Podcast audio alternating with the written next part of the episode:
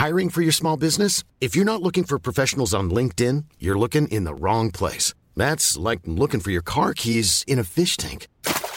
LinkedIn helps you hire professionals you can't find anywhere else, even those who aren't actively searching for a new job but might be open to the perfect role. In a given month, over 70% of LinkedIn users don't even visit other leading job sites. So start looking in the right place. With LinkedIn, you can hire professionals like a professional. Post your free job on linkedin.com slash people today. Cet épisode de Nos Ciné vous est proposé en partenariat avec Séance Radio, la radio 100% cinéma, et c'est une production Binge Audio. Bonjour. C'est moi Orson Welles.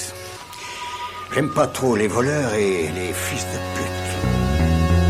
Salut c'est Ciné, votre rendez-vous avec le cinéma qui là tout de suite se présente à vos oreilles amis sous sa forme compacte mais terriblement efficace. C'est l'Extra Ball, un petit coup de projecteur rapide sur un film ou une série du moment, un film en l'occurrence puisqu'on va prendre une poignée de minutes pour causer de Sicario, la guerre des cartels, suite du film de Denis Villeneuve mais sans Denis Villeneuve aux commandes. On va en parler avec mon camarade Stéphane Moïsaki. Salut Stéphane. Salut Thomas. C'est Ciné Extra Ball spécial Sicario, la guerre des cartels et c'est parti.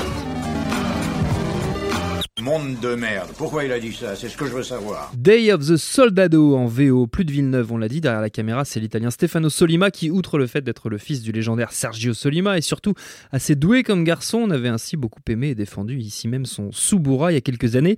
Le voilà donc aux commandes de cette suite de Sicario. On retrouve le duo Josh Brolin, Benicio del Toro, toujours associés dans la lutte contre les trafiquants de drogue et qui ici se mettent en chasse d'un ex-ponte des cartels mexicains désormais à coquiner avec des terroristes. C'est bien ça, Stéphane?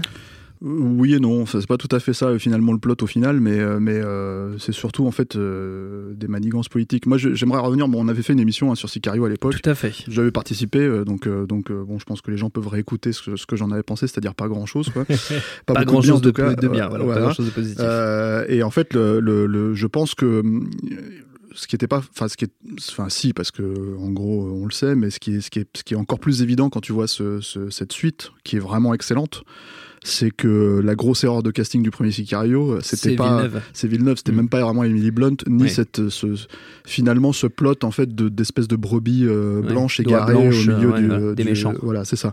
Euh, là, c'est beaucoup plus, comment dire enfin c'est beaucoup plus conçu comme un film d'action mais je pense que c'était le, problème du Sicario justement original c'est que c'en était un en fait c'était vraiment un film d'action que Villeneuve a Villeneuvisé on va dire mm. si tu veux qu'il a qu'il a qu'il rendu...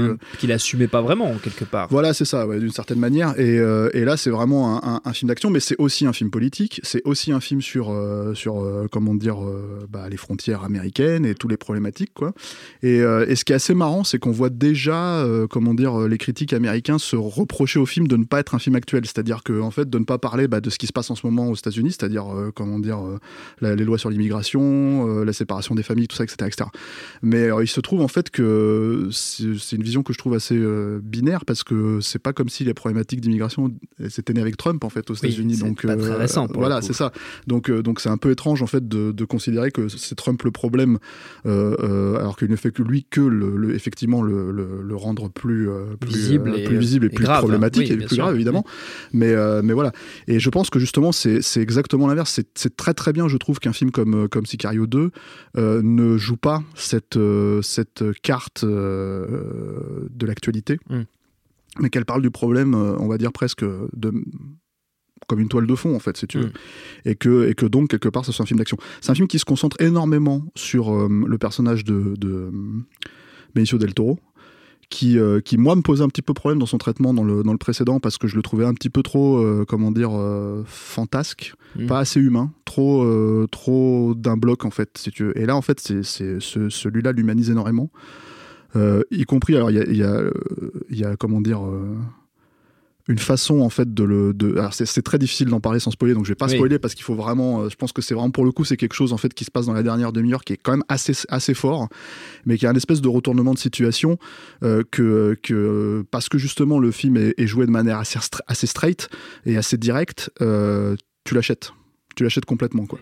Et jusque dans, dans des références extrêmement osées, je, je dirais pas plus que ça, mais le dernier plan du film, c'est le dernier plan du parrain ouvertement, c'est-à-dire que et la référence, elle est juste, elle se pose là en fait, si tu veux, et c'est une manière de dire bah euh, Ouais, c'est une manière de dire le gouvernement, c'est la mafia, quoi. Enfin, je veux dire, en gros, c'est c'est c'est ce qu'ils ont besoin, à quel moment ils en ont besoin, mm. et, en fait, les mains basses qu'ils qu'ils exploitent, les barbouzes en fait qui balancent sur le terrain pour pour comment dire pour mettre ça en place, quoi. Euh, c'est exactement la même équipe, à part Solima, en fait, c'est exactement la même équipe que le, que le premier. le précédent, euh, c'est difficile de savoir exactement, j'ai l'impression que c'est une suite, mais, mais c'est difficile de savoir exactement quand est-ce que ça se situe par rapport au premier, parce que finalement, les événements du premier sont extrêmement peu, euh, comment dire, exploités, exploités et relatés, quoi. c'est vraiment, en fait, c'est l'idée de créer une espèce de guerre des cartels de l'autre côté de la frontière. Et en fait, euh, euh, pour manipuler l'audience, en fait, je veux manipuler les, comment dire, les médias et, le, public, et, euh, et, en gros utiliser, comment dire, les personnages de Brolin et et Del Toro en fait comme bah, des hommes de, de, main qui, qui, exécutent le, sale boulot quoi. T'as as, c'est assez, marrant parce que quand, ces personnages commencent à avoir des états d'âme, euh, même si c'est encore une fois c'est très succinct, tu as une ou deux phrases, notamment euh, comment dire, euh, le salopard du gouvernement est interprété ici par Catherine Kinner, quoi, qui est encore une fois assez, assez, c'est assez bien vu comme casting, quoi, qui en gros lui dit mais depuis quand, enfin quand Brolin lui, plus ou moins lui fait remarquer les méthodes, de, les méthodes qu'il demande à employer, mais depuis quand tu pourquoi c'est nouveau pour toi ça Et toute cette phrase, elle résume finalement, en fait, si tu veux, le, fonctionnement de la politique américaine euh, euh, euh, au, au, des frontières, quoi. Si tu veux, à la façon, dont ils gèrent ce genre de, de problématiques, tout en mettant en avant une, enfin, suivant les gouvernements, une, une comment dire, une, une, la possibilité de faire rentrer des gens, de, de, hmm. de, faire jouer l'American Way of Life. Plus grande voilà, c'est ça, exactement. Une plus ou moins grande. Voilà. Donc le truc, c'est que, c'est que, c'est encore une fois, c'est très difficile, moi je trouve, de, parler du film euh, sans s'avancer trop, sans s'avancer trop, parce que je pense que, je pense que en fait, il y a, y a, y a, c'est-à-dire que c'est vraiment un double retournement de situation, le, truc final. Je pense que les gens, quand ils auront le film, ils comprendront de quoi je veux parler parce que c'est tellement évident et c'est tellement voilà. Et même pour toi, j'ai pas envie de le spoiler puisque t'as pas vu le film, quoi. Ce sera vraiment, vraiment dommage. Euh, c'est un peu difficile parce que voilà, c'est un espèce de double retournement de situation qui, euh, qui euh, qui joue en fait sur l'humanisation du personnage de, de, de, comment dire Del Toro. de Del Toro qui va pas vraiment au terme euh, de sa vengeance euh, d'un point de vue, on va dire, euh, strictement scénaristique. Mais par contre, d'un point de vue humain, euh, joue vraiment avec cette, euh, cette, tâche, cette tâche-là. Quoi. Et en fait, ce qui est aussi très intéressant là-dedans, c'est que euh, notamment, en fait, pour jouer cette guerre des cartels, ça je peux le dire, pour jouer cette guerre des cartels, en fait, si tu veux, ils doivent euh, kidnapper la fille de, d'un chef de gang, en fait, si tu veux, d'un grand chef de gang. Et ce qui est très, très, très intéressant, en fait, dans leur façon de faire le truc, c'est que tu as, comment dire, cette gamine qui est formidable. En fait, tu as limite, tu as l'impression d'être dans un chaîne black parce que c'est une, une gamine de 13 ans qui est en gros la fille d'un cartel, d'un chef de cartel qui a été élevé euh, dans une école euh, catholique, mais qui, qui a un, un, chartier pas possible. Euh, elle a 13 ans, enfin elle a 13 ans, 15 ans, je sais pas, mais elle est hyper badass, tu vois. Et voilà, quoi. Tu, tu, vois tout de suite que c'est la, gamine qui pourrait reprendre les affaires de papa et tout, quoi, tu vois. Ce qui donne déjà un enjeu, si tu veux, voilà. Et t'as un autre truc, c'est qu'on le voit jamais son père. Donc tu ne vois que la force de frappe du mec.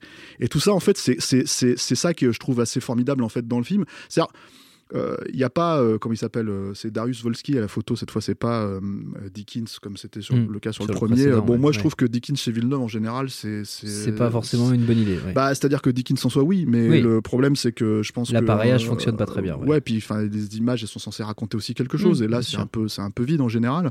là c'est Darius Volsky. moi je trouve que le, le c'est pas, la même, pas le même style, hein. c'est un style qui est plus sec, qui est plus. voilà.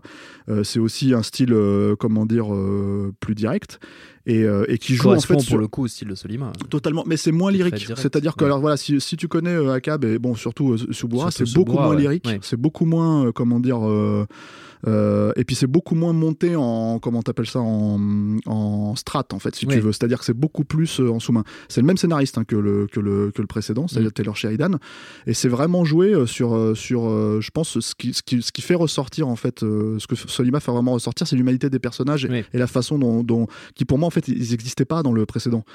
Et, et, tu sais, nous, bon, les, les critiques de cinéma, on, est, on, a plein de théories, on a plein de, de comment dire, voilà, et, tu vois, et, je, je, crois qu'on en parlait vaguement à l'époque de Jurassic World 2, là, quand on a fait l'émission. moi, j'ai un peu cette théorie que c'est très difficile, en fait, de, de faire un grand film après, en se basant sur un premier mauvais film, en fait, si tu veux. Mais là, en l'occurrence, Sicario 2, c'est vraiment le contre-exemple qui, qui, confirme, c'est l'exception qui confirme la règle, parce que je pense encore une fois, voilà, que l'erreur de casting, c'était vraiment de, de, de, les affréteries un peu, un peu prétentieuses de Villeneuve, en fait, qui, qui n'avaient pas lieu d'être, en fait, dans, hmm. ce, dans, ce, dans ce film-là, parce que c'était vraiment une façon d'entreprendre le film de manière complètement, euh, comment dire, euh, euh, déjà désincarnée, mais aussi, comment dire,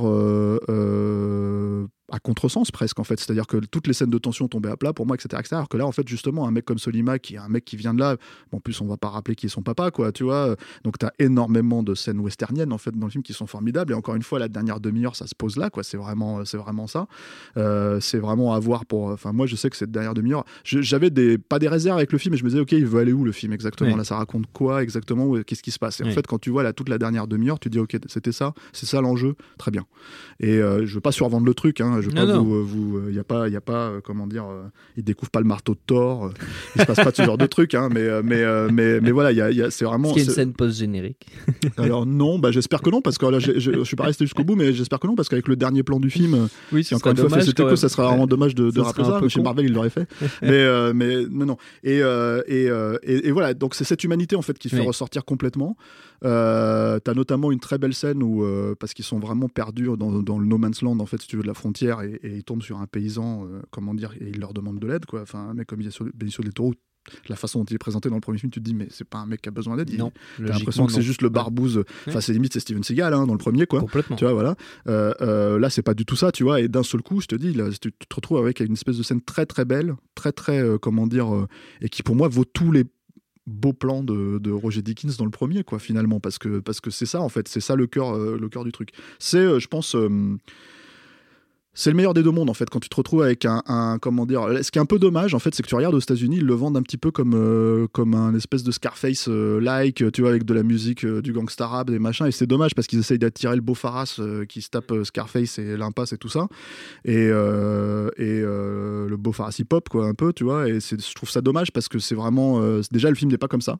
Le film est vraiment contrôlé c'est-à-dire que c'est pas du tout il y a pas un moment donné où d'un seul coup tu te dis tiens il manque une scène tiens machin c'est vraiment c'est vraiment contrôlé là-dessus. Tu sens que Solima a pu faire ce qu'il voulait dans le cadre euh, de Sicario, hein, évidemment. Euh, c'est euh, la meilleure performance de Josh Brolin aussi cette année parce qu'il était quand même dans deux autres gros films, voilà. Et moi, je le trouve vraiment, vraiment excellent, alors que c'est limite un second rôle là, dans celui-là, voilà. Et quand je dis c'est meilleur des deux mondes, bah, c'est à la fois un film d'action, en tout cas un film de tension, un film de voilà, et, et qui est très efficace là-dessus. C'est-à-dire qu'effectivement, tu peux le regarder, comment dire, comme comme comme un film comme ça. et c'est en même temps un film qui, qui en filigrane, en fait, si tu veux, met en exergue les, pratiques du gouvernement. Euh, alors, euh, on n'est pas, n'est pas le personnage d'Emily Blunt. On sait que, on qu'il y a ce genre de choses qui existent, euh, comment dire, aujourd'hui. on est dans un monde un peu opaque, mais, mais c'est bien, je trouve, en fait, justement, qu'un, parce que c'est devenu vraiment, vraiment rare, en fait, que des films mettent ce genre de choses en avant.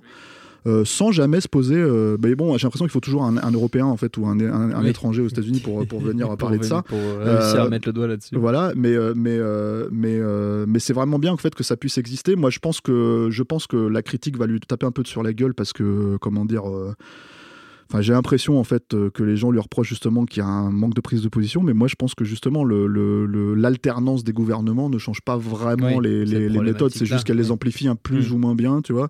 Et en tout cas dans l'œil du public, quoi, dans l'œil des médias. Et, euh, et c'est bien en fait qu'un film comme ça rappelle en gros, si tu veux, qu'on n'a pas besoin mm. de d'un permanence. c'est ça quoi.